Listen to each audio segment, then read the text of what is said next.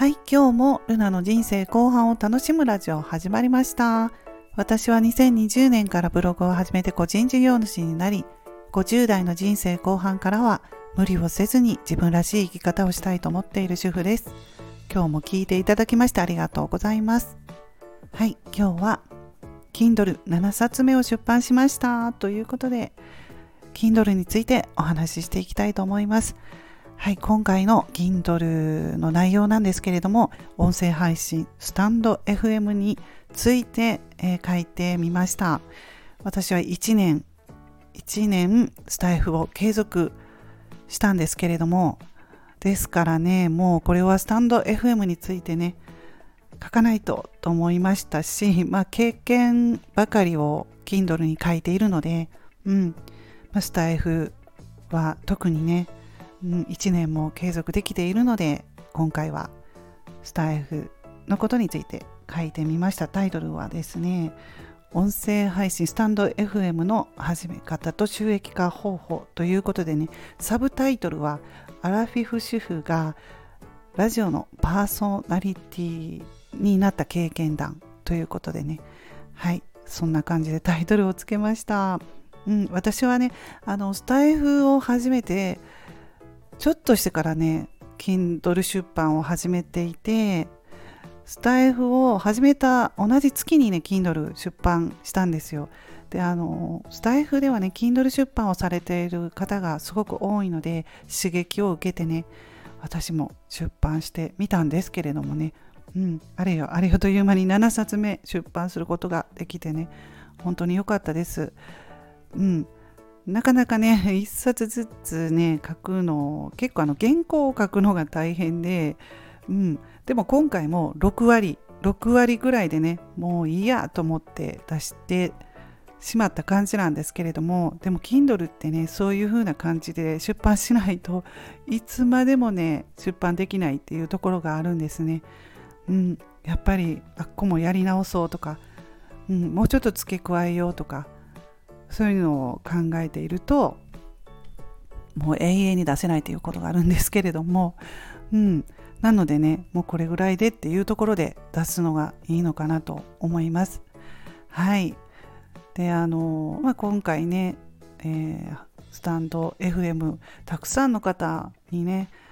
もっとあの始めてほしいと思ってそういう願いもあって書いてみたんですけれども、まあ、私の周りでもあと一歩が踏み出せないっていう方もいらっしゃるんですよね。うん、プロフィールはね結構整えたんだけれども初めの配信まずね1配信がなかなか踏み出せないという方もいらっしゃってねもうわかるんですよね。ブログを書くのとはまた違ってあの音声だからスタイフは喋らないとダメなのでね緊張するんですよね、うん、だからなかなかねそこが踏み出せないという方もいらっしゃるのでねもうそういう方をこう思い浮かべながら書いてみましたのでねぜひぜひ読んでほしいと思います、うん、私もね1年前すごく緊張してね震えながらねスタイフのボタンを押したんですよ。うん、でもそこからね Kindle の出版がこんな感じでできるようになったし本当にね始めてよかったなと思っています。はい。そして Kindle は全部無料であの出版できるんですよ。今回あの表紙もね、まあ、いつもなんですけれどもあ最初の2冊ぐらいはもう外注に頼んだんですけれども今回も表紙は、えー、キャンバーという無料アプリを使って作成してみました。ま、これをね作っていくのがどんどん楽しくなったりしてもう表紙作りがちょっと最近楽しくなってるんですよね。ま、正直原稿を書くの大変なので、うん、まあまあまあできたかなって原稿がまあまあできたと思ったら表紙を最後ね、うん、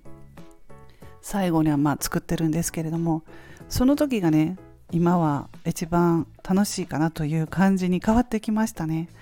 うん。まあ、どんどん自分の考えも変わってきまして。はい、まあ、ですが私はあの目が疲れてね結構まあアラフィフなのでね字の間違いが多いんですよ。うん。なので何回も今回もやり直してやり直してやっと出版できたという感じで7冊やっていてもちょっとね間空くとねもう忘れてしまったりとかしてうん。まあねそういうこともあるんですけれども大変なのは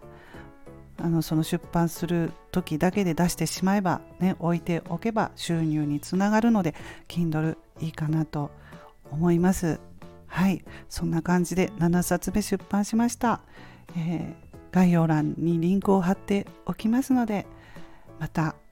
よろしくお願いいたします。はい。スタイフねあのー、もっと盛り上がっていけばいいなと思っております。はい。それでは今日はこの辺で終わります。最後まで聞いていただきましてありがとうございました。それではまた次回の配信でお会いしましょう。ルナでした。